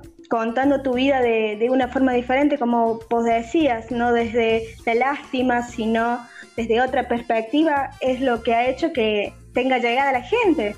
Eh, sí, porque si tuviéramos, claro, porque si tuviéramos, digamos, escuchando a alguien que se queja, digamos, todo el tiempo, sería como algo monótono y algo que uno ya sabe que le puede pasar. Entonces, al pasarlo por el otro lado, me parece que eso es lo que más le gusta a la gente. Sí, es que también, bueno, vino de ahí de, de, no sé, de leer en redes sociales a mucha gente con distintas discapacidades y también con discapacidad visual que, que constantemente está quejándose. Y no digo que yo no me queje, yo muchas veces me quejo de que las cosas no son accesibles, pero no es todo el día que pasen eso.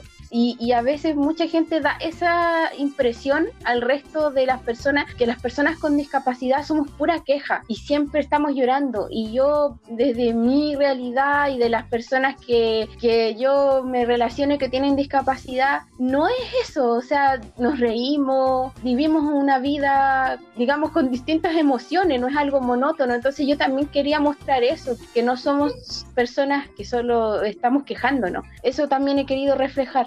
Creo que las emociones, todos tenemos emociones y, y, eso le pasa a cualquier persona, no solamente a una persona con discapacidad. Por ahí se lo, se lo ve más, se sabe más de por ahí de las personas con discapacidad, pero todo el mundo tiene emociones buenas y malas y está en cada uno canalizarlas desde el hecho de guardárselos para uno mismo, de, de, renegar, digamos, para uno mismo o expresarla a través de, de, las redes sociales, de los videos y demás. Sí, sí, pero muchas veces la, la gente se queda con esa generalización de, ah, mmm, yo, yo lo he escuchado en la calle, ah, es que ciego se pasa puro llorando, eh, ah, no, no camina, solo se queja, llora, saben solo pedir en la calle, como que existe mucha generalización. A mí igual eso me, me, me da como molestia un poco porque no todas las personas eh, que tenemos discapacidad estamos en eso y tenemos distintos momentos de la vida,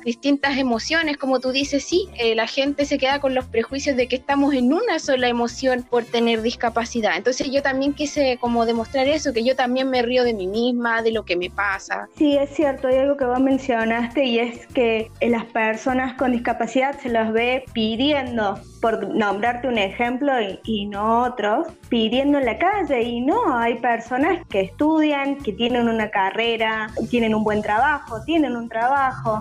Entonces es como vos decís, se generaliza tanto que no uno no ve la vida cotidiana de cada uno. Claro, o sea, yo, yo no digo también, igual, aclaro, no digo que pedir en la calle eh, sea malo, no estoy haciendo un juicio de valor a eso, sino que el- lo molesto es que la gente se queda con una sola acción, con solo que las personas con discapacidad pedimos. Y no es así, entonces hay que mostrar, hay que hacer notar de que tenemos vidas distintas, de que podemos hacer distintas cosas, que nos pasan distintas cosas, que vivimos distintas emociones. Eso yo creo que es lo que eh, por lo menos yo quiero hacer con mi monólogo, mostrar distintas facetas de mi vida como persona con discapacidad visual. ¿Y cómo reacciona la gente al, al escuchar tus monólogos, al ver tus monólogos? ¿Cuáles son, son comentarios positivos, son comentarios negativos? Porque podés tener de, de las dos cosas. ¿Cómo ha sido en cada video eh, las reacciones de la gente? He tenido una buena recepción, he tenido buenas, buenos comentarios. Bueno, de repente hay gente que me dice, ah, es que a mí no me pasa eso, y que son personas con, con discapacidad visual también. Pero bueno, e- eso es lo importante, no todo nos tiene que pasar lo mismo. Yo siempre se los digo, esto es lo que a mí me pasa, puede que algunos también, y no es ni bueno ni malo, sino que pasa, y está bien que que cada uno tenga distintas realidades. Esta es una sola realidad. Pero en general tengo buenas,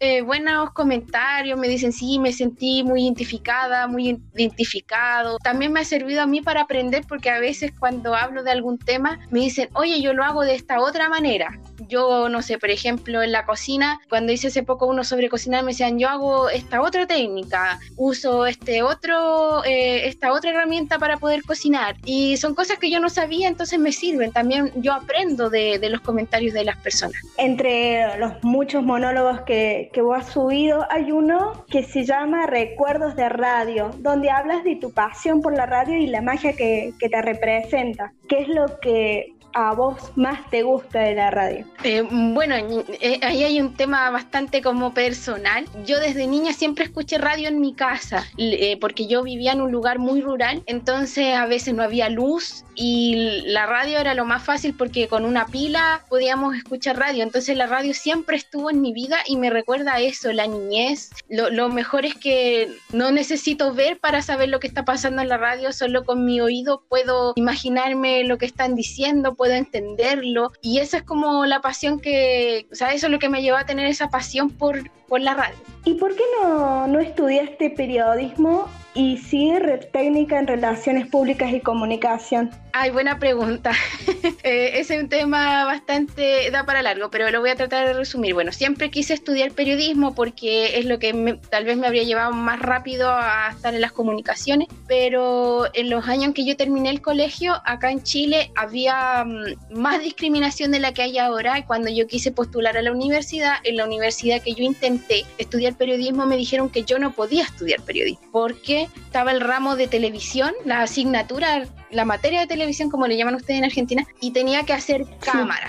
Y en la universidad ellos decían que yo no iba a poder pasar esa materia y se cerraron a eso y también por temas económicos no pude buscar en otra universidad que me recibiera. Y así no pude estudiar periodismo y con los años después estudié para ser profesora de educación general básica, que fue más poco más accesible para mí. La universidad no tuvo problema en que yo ingresara a estudiar esa carrera, fue otra universidad. Y ya trabajando como profesora dije yo quiero retomar el tema de las comunicaciones y busqué una carrera que fuera más o menos afín. Y por temas de, de tiempo no pude estudiar periodismo y de dinero porque es más caro. Así que estudié el técnico en relaciones públicas que no es lo mismo por lo menos acá en Chile que periodismo, pero está bastante relacionado. Ah, mira vos.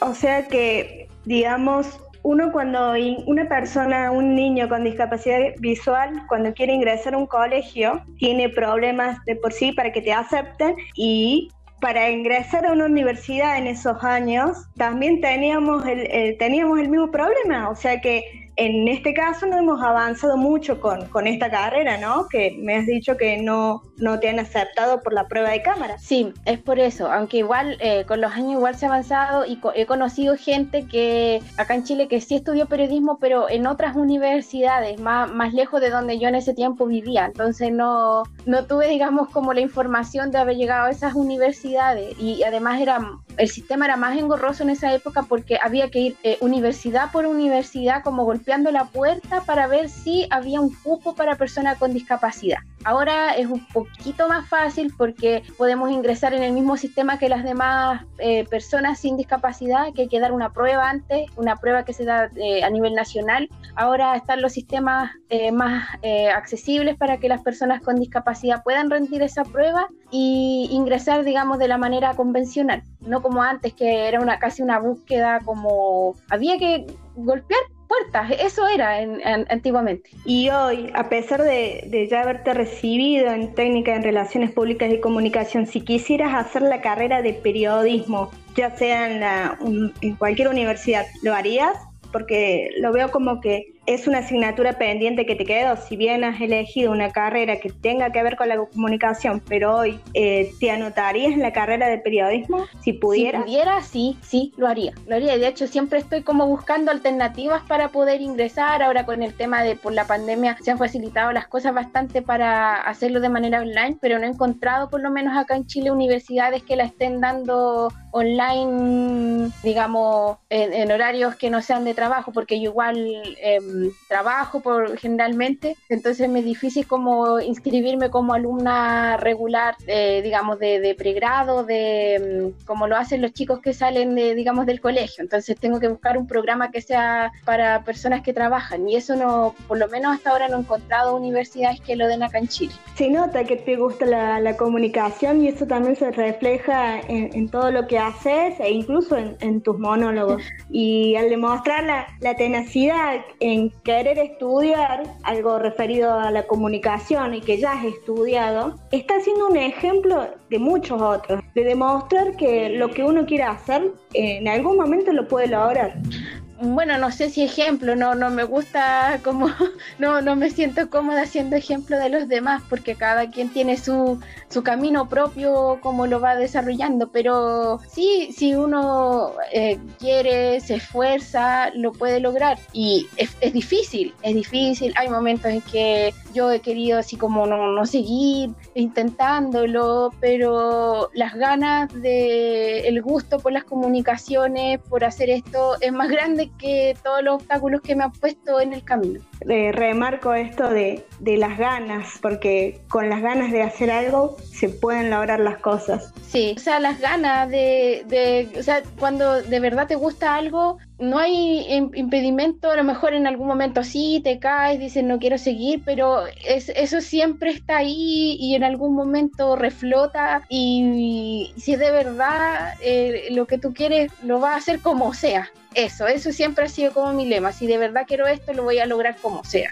Qué buen cierre, qué buen cierre el que acabas de dar. Si uno quiere, lo puede lograr como sea. Si la gente se quiere, quiere conocer más sobre tu trabajo, ¿por dónde te puede buscar? ¿Tenés redes sociales? Eh, he mencionado tu Instagram al principio, pero ¿tenés alguna otra red social? Eh, sí, tengo, bueno, mi Instagram es arroba monólogo a ciegas y también en Facebook pueden buscar mi fanpage, mi página, que también se llama monólogo a ciegas y en Twitter me pueden buscar como arroba tecno en los ojos y también mi canal de YouTube eh, me buscan como Francisca Pérez o simplemente en Google o en el buscador de YouTube pongan monólogo a ciegas y ahí le van a salir todos mis capítulos y se pueden suscribir a mi canal, mandarme comentarios y comunicarse conmigo. Muchas gracias por, por esta entrevista. La verdad que ha sido un gusto de tenerte. Muchas gracias a ti, Noelia, por la entrevista. También para mí ha sido un gusto hablar contigo.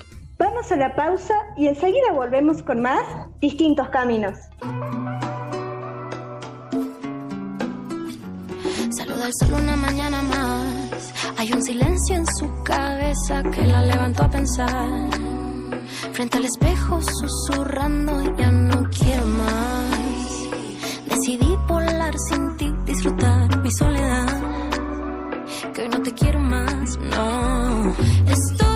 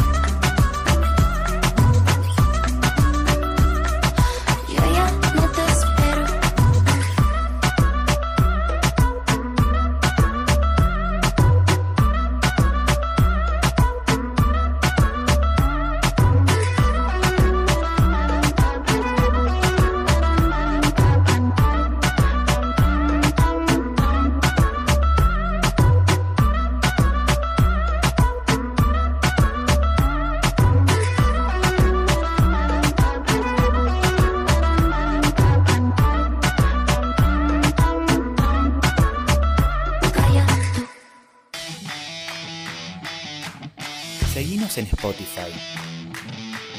Y volvé a escuchar la entrevista que tanto te gustó. Búscanos como distintos caminos.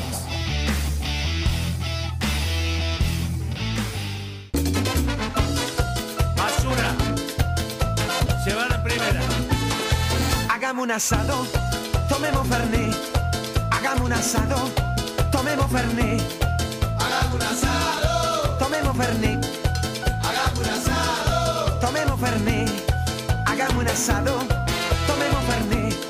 Bien, y vamos llegando ya al final del programa, vamos iniciando este último bloque que se ha pasado la tarde rapidísimo, con, como con mucha adrenalina con tanta cosa, tantos segmentos, tantas cosas nuevas, la verdad. Noelia, hoy tu espacio que inauguraste de, de cultura, la verdad que nada, estamos muy orgullosos de tu trabajo y bueno, sé que tenés que agradecer también ahí un par de salutaciones. Así es. Primero que nada, quiero agradecer a quien me grabó el segmento de información general, que es como todos los años, siempre tenemos información. Las personas con discapacidad y en general toda la sociedad sepa de todo lo que pase y todo lo que puede hacer cualquier persona con discapacidad, ¿no? Entonces le quiero agradecer al periodista José Orlando, quien fue quien me grabó este segmento, y el segmento de cultura accesible, Muñoz. Eh, así que les quiero agradecer a los dos por tomarse su tiempo, por mandarme los audios, porque la verdad que el tiempo que, que ellos pierden para hacerlo es muy valioso porque te están ayudando. Así que un saludito para ellos y un agradecimiento. Así es, Noelia. Obviamente, saludos pertinentes para ellos que, bueno, tuvieron la amabilidad de poder grabar las intros para cada espacio de cada uno de nosotros. Asimismo, también para César. César, tenés que agradecer también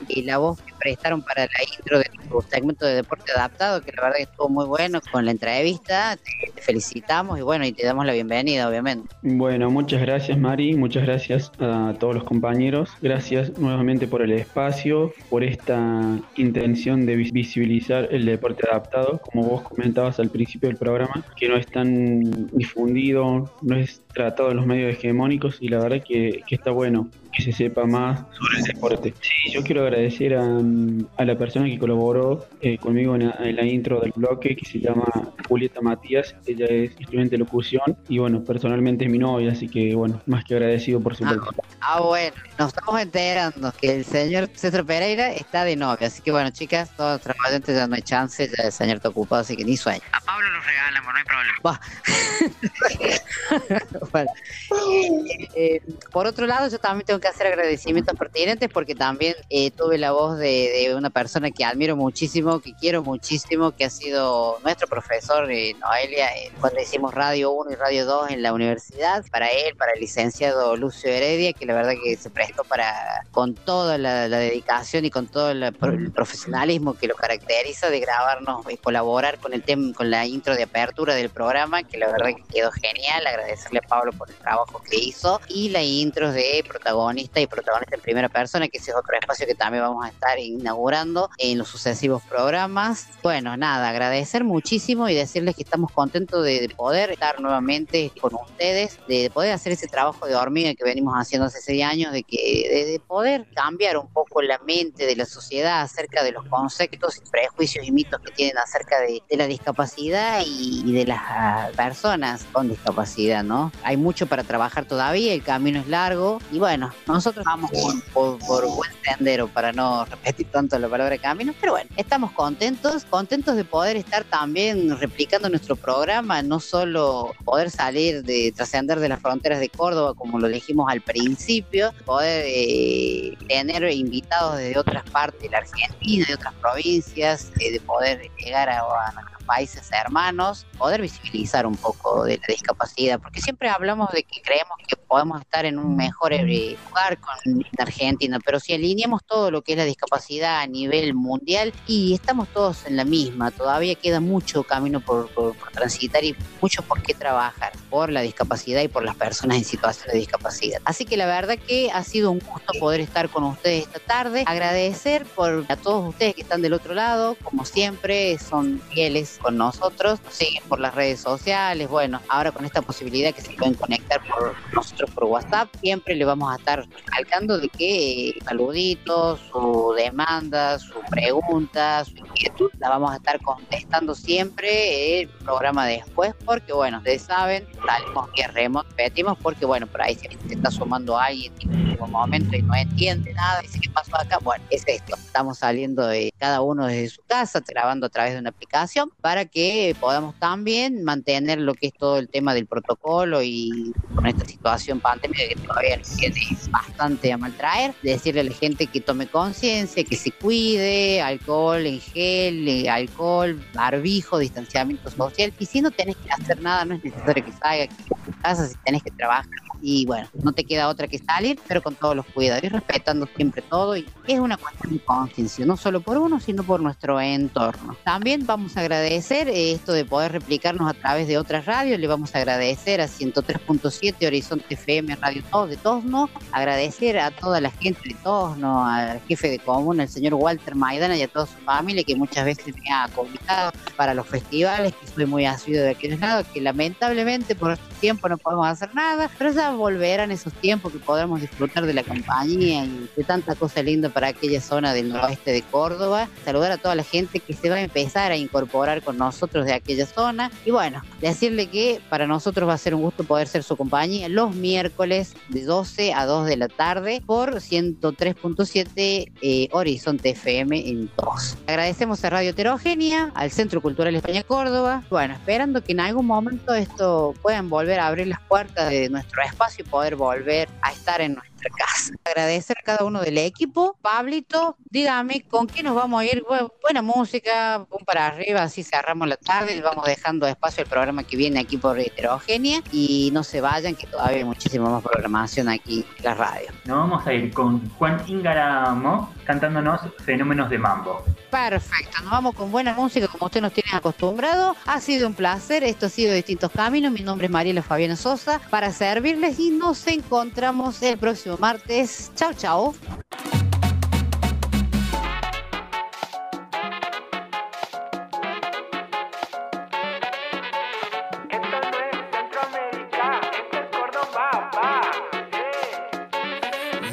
esta noche seamos inteligentes. Hagamos que parezca un accidente. Nos escapamos, borramos nuestras huellas. Nuestro único testigo, las estrellas.